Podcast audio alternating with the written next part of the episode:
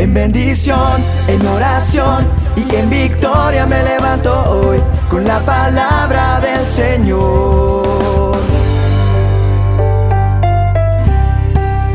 Con William Arana. El hombre se seguirá preguntando día a día, ¿para qué fui creado? ¿Por qué fuimos creados?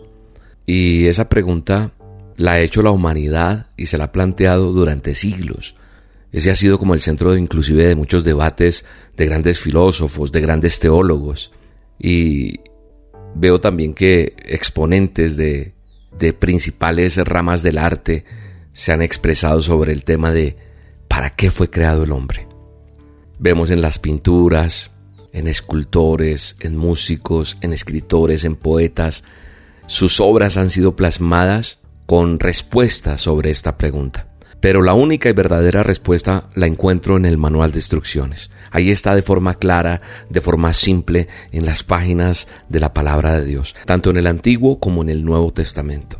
Y solo tenemos que abrir nuestras Biblias y leer los pasajes que les voy a mencionar para descubrir la razón por la cual usted o yo hemos sido creados. Primero, nosotros fuimos creados a imagen de Dios para reflejar su gloria en nosotros.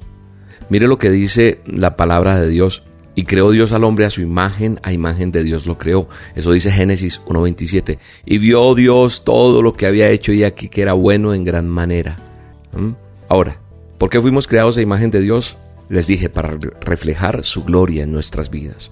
Dice la palabra de Dios en Isaías 43.7. Dice, todos los llamados de mi nombre, para la gloria mía los he creado, los formé y los hice, dice nuestro Creador. También nosotros fuimos creados por su voluntad. La palabra de Dios me enseña, dice, Señor, digno eres de recibir la gloria y la honra y el poder, porque tú creaste todas las cosas y por tu voluntad existen y fueron creadas. Eso dice Apocalipsis 4:11. Fuimos creados por su voluntad.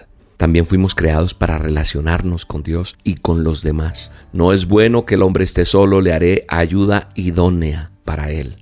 Sea, aquí vemos que fuimos creados para relacionarnos con Dios y con los demás. Aquí es con los demás. Pero mire lo que dice Génesis 3, 8 y 9. Dice, y oyeron la voz de Jehová Dios que se paseaba en el huerto al aire del día.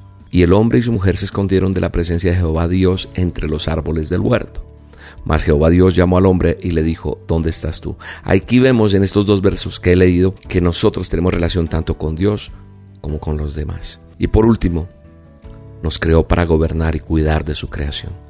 Entonces dijo Dios, hagamos al hombre a nuestra imagen conforme a nuestra semejanza, y señoré en los peces del mar, en las aves de los cielos, en las bestias, en toda la tierra, y en todo animal que se arrastra sobre la tierra.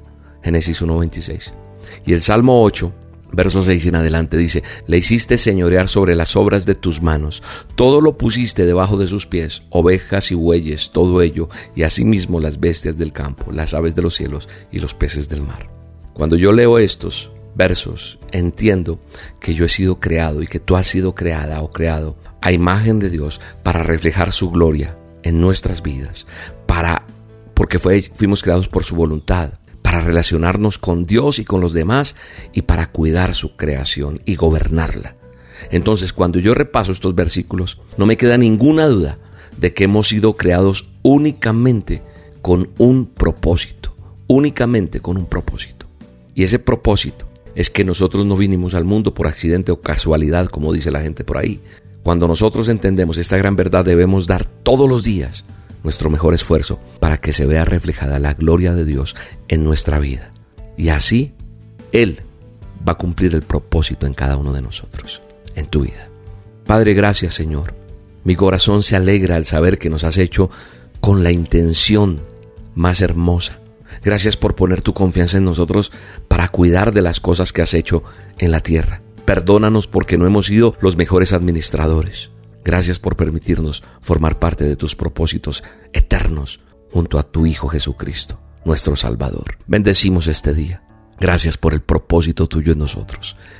En el nombre de Jesús. Amén.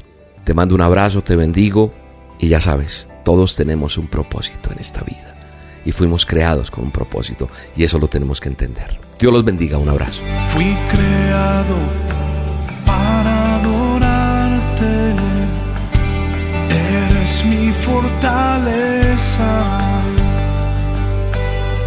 Toda la atmósfera cambia cuando te canto a ti, te canto a ti.